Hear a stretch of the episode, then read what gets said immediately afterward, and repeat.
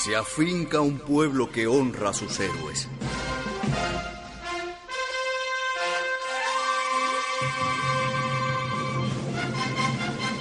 El 11 de mayo de 1873 cae en el combate de los potreros de Jimaguayú el mayor general Ignacio Agramonte y Loinás. No le quedó a sus compañeros de armas, ni a sus familiares, ni a sus compatriotas, ni a su pueblo el consuelo de conservar los restos del mayor. Las autoridades españolas alegaron en aquella época que lo habían hecho para evitar profanaciones de aquel cadáver, pero hay razones más que sobradas para sospechar que quisieron hacer desaparecer toda huella del cadáver de Ignacio Agramonte, porque aún después de muerto lo temían y no querían dejar a sus compatriotas la bandera de su cadáver. No obstante, esa bandera ondea firmemente en las manos de los camagüeyanos, quienes rinden tributo al legendario héroe hasta con un gentilicio que identifica el espíritu de este pueblo, agramontinos.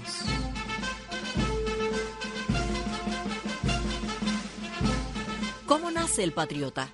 ¿Cómo se forja el jefe militar que a los 27 años es mayor general del Ejército Libertador?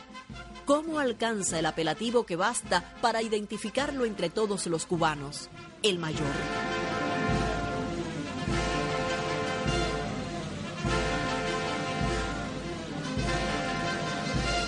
En 1857, Ignacio Agramonte matricula en la Universidad de La Habana la carrera de Derecho Civil y Canónico. Desde esa época sobresale el joven principeño, y en los ejercicios de clases llamados juevinas y sabatinas por el día de la semana en que se realizan, los estudiantes debaten sobre diversos temas. Cuentan que en uno de ellos se alza la voz vibrante de Ignacio Agramonte con un discurso que se convierte en valerosa declaración de principios. La justicia, la verdad, la razón, solo pueden ser la ley suprema de la sociedad. El derecho, para ser tal y obligatorio, debe tener por fundamento la justicia. Los derechos deben ser respetados en todos los hombres, porque todos son iguales. En el antiguo convento de Santo Domingo, el 22 de febrero de 1862, el joven estudiante se refiere al régimen colonial español y a la falta de libertades de derechos y de justicia. Es preciso un cambio revolucionario de la sociedad en Cuba. La exposición es considerada un discurso revolucionario, contaría después Antonio Zambrana, testigo del acontecimiento. Aquello fue un toque de clarín. El suelo de todo el viejo convento de Santo Domingo, en el que la universidad estaba entonces, se hubiera dicho que temblaba. El catedrático que presidía el acto dijo que de conocer previamente aquel discurso no hubiera autorizado su lectura.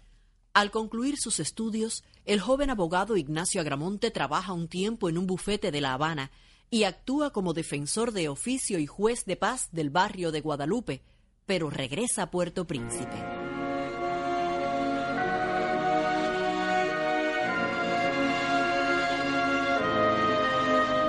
El primero de agosto de 1868 contrae matrimonio con Amalia Simoni Argilagos. Apenas transcurridos dos meses, estalla la guerra, el 10 de octubre de 1868. La Junta Revolucionaria de Camagüey decide promover el alzamiento para el 4 de noviembre de aquel año. 76 patriotas camagüeyanos aquel día se levantan en armas. Ni Cisnero Betancourt ni Ignacio Agramonte se encontraban aquel día entre los 76 porque ellos como dirigentes de la Junta Revolucionaria de Camagüey habían permanecido en la ciudad responsabilizados con importantes tareas.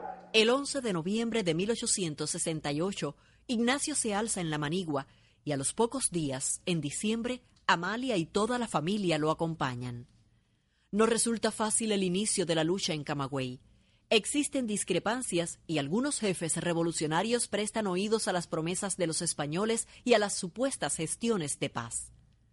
Es conocido el papel de Napoleón Arango, quien intenta llegar a un acuerdo con el gobierno colonial y deponer las armas, por lo que convoca a los patriotas a una reunión en el paradero de las minas. El 26 de noviembre de 1868, Ignacio responde enérgicamente a las proposiciones entreguistas. Esta es nuestra tierra. Si España no quiere reconocerlo, nosotros exigiremos con las armas que se reconozca el derecho al suelo que tiene todo cubano. Acaben de una vez los cabildeos, las torpes dilaciones, las demandas que humillan. Cuba no tiene más camino que conquistar su redención, arrancándose la España por la fuerza de las armas. Es precisamente en ese instante cuando se yergue la figura de Ignacio Agramonte, el 26 de noviembre de 1868 en la reunión de Minas, y tiene una participación, una actitud, un gesto decisivo reconocido por el comandante en jefe Fidel Castro en la velada conmemorativa por el centenario de la caída en combate del mayor. Logra hacer prevalecer sus criterios y arrastrar a sus compañeros a la lucha y se consolida el levantamiento armado en Camagüey. Ese fue el primer servicio extraordinario prestado por Ignacio Agramonte a la lucha por la independencia. Transcurridos seis meses del inicio de la Guerra de Independencia, los patriotas se reúnen en Guaymaro, población liberada para organizar el gobierno.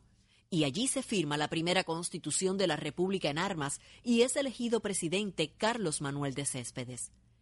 Ignacio Agramonte sobresale en aquellas jornadas, pero a mediados del año 1869 es nombrado jefe de las fuerzas del Camagüey. Meses después, pasa por uno de los periodos más duros y más difíciles de su vida revolucionaria. En la Manigua, Ignacio recibe la noticia de la muerte de su padre y del estado de abandono en que quedan sus familiares en Estados Unidos, es decir, su madre y sus hermanos. Poco después surgen conflictos con el Ejecutivo y como consecuencia de ello presenta su renuncia al mando de las fuerzas camagüeyanas. La guerra impone sacrificios a Ignacio y Amalia. En la sierra de Cubitas construye el padre de Amalia un bohío de tablas de palma para la familia, que será también refugio para Gramonte. Allí nace en mayo de 1869 el primer hijo de la pareja, Ignacio Ernesto, a quien el mayor llama cariñosamente el Mambicito. Nuestra segunda hija, Herminia, nace en el exilio de Nueva York, a donde tengo que marchar obligada por las autoridades coloniales españolas. Ignacio nunca la pudo abrazar. Y así escribe José Martí con razón. ¿Acaso no hay otro hombre que en grado semejante haya sometido en horas de tumulto su autoridad natural a la de la patria? ¿Acaso no haya romance más bello que el de aquel guerrero que volvía de sus glorias a descansar en la casa de Palmas junto a su novia y a su hijo? Mientras tanto, las cartas van y vienen llenas de amor y confianza, con la esperanza en el reencuentro al finalizar la guerra. La separación afianza más el amor eterno de la pareja y el compromiso con la patria. Idolatrada esposa mía, mi pensamiento más constante en medio de tantos afanes es el de tu amor y el de mis hijos. Pensando en ti, bien mío, paso mis horas mejores, y toda mi dicha futura la cifro en volver a tu lado después de libre Cuba. Cuántos sueños de amor y de ventura, Amalia mía.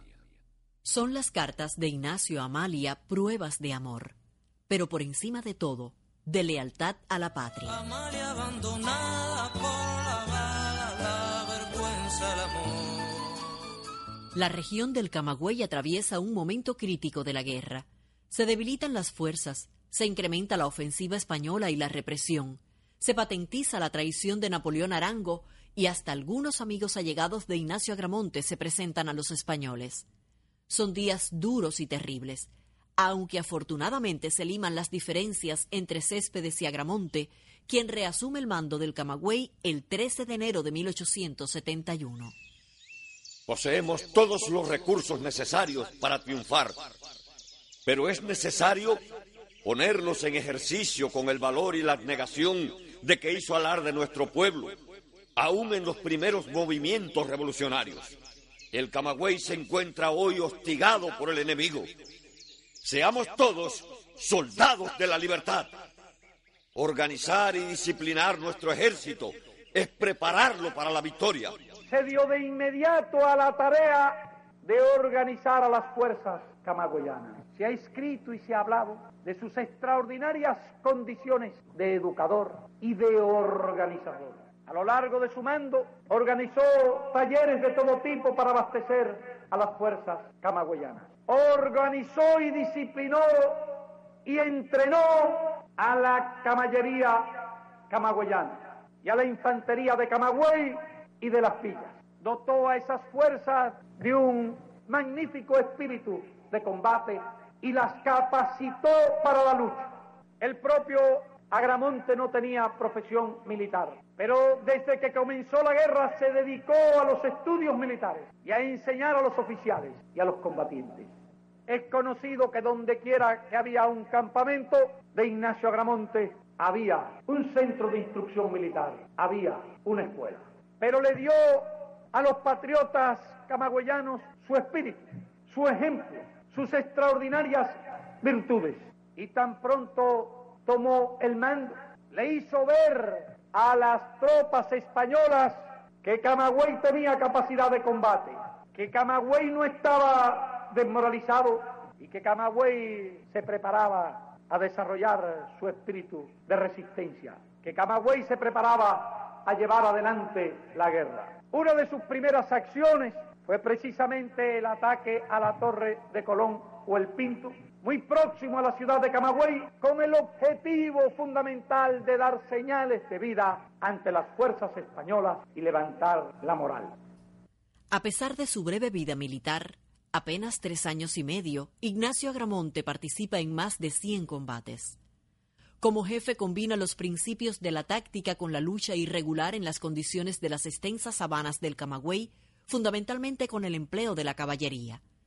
Logra establecer una sólida base de operaciones en el territorio y pone especial atención en la preparación de los jefes y oficiales con la creación de escuelas militares como la establecida en el campamento de los potreros de Jimaguayú.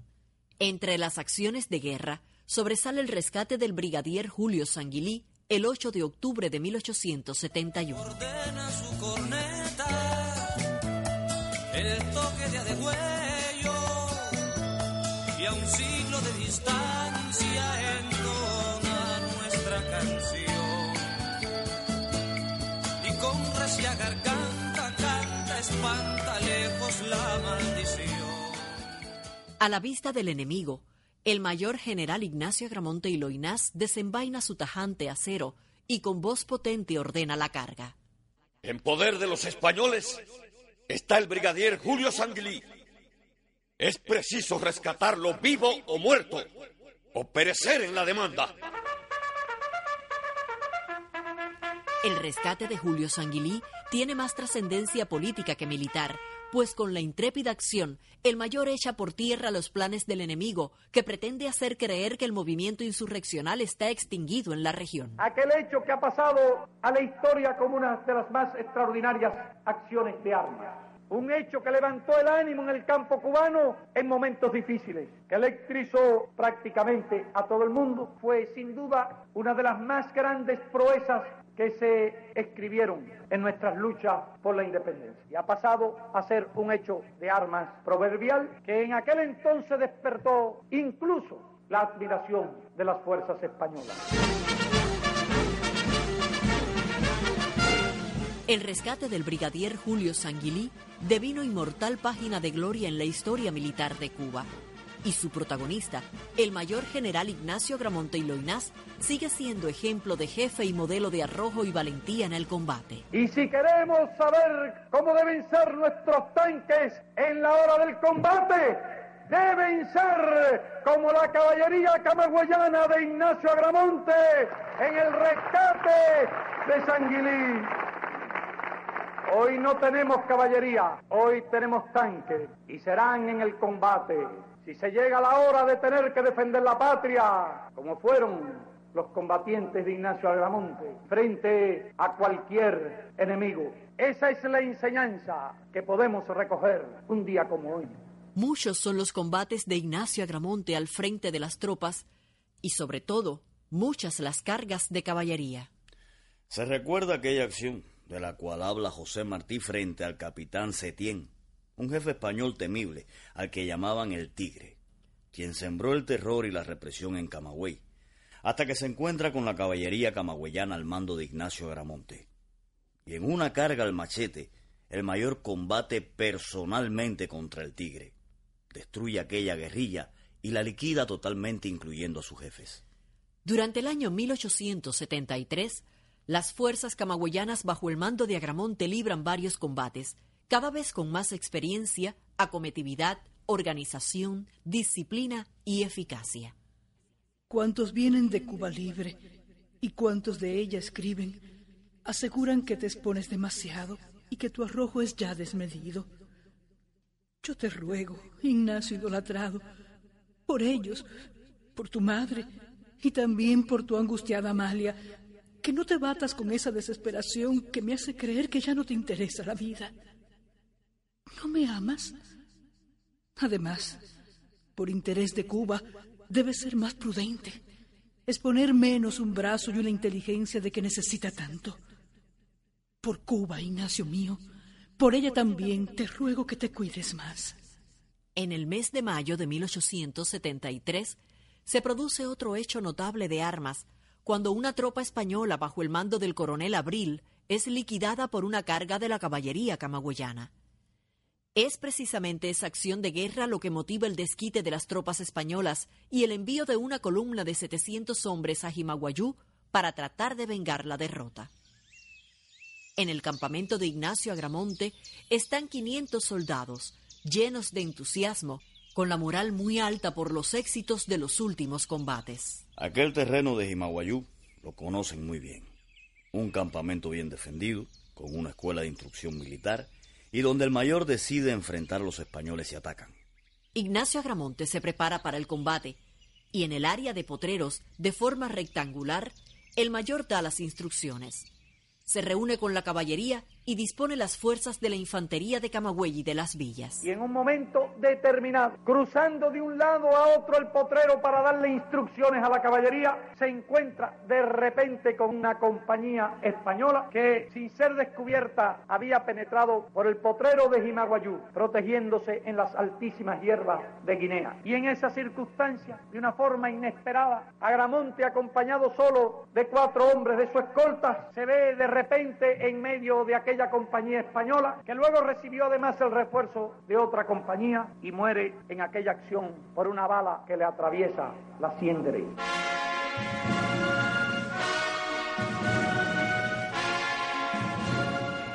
En el combate del 11 de mayo de 1873, pierde la vida aquel extraordinario patriota. Aquel diamante con alma de beso. Aquel extraordinario jefe y revolucionario camagüeyano devenido bandera de combate para todos los camagüeyanos y para el pueblo de Cuba.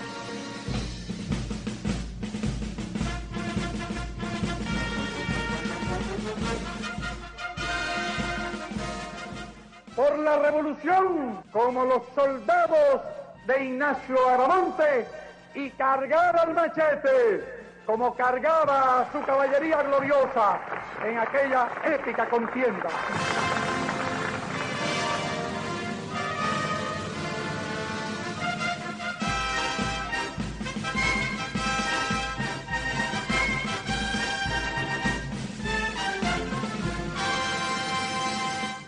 Para la realización de este programa se consultaron textos de Gilberto Toste, Mari Cruz, Ramón Roa y Manuel de la Cruz.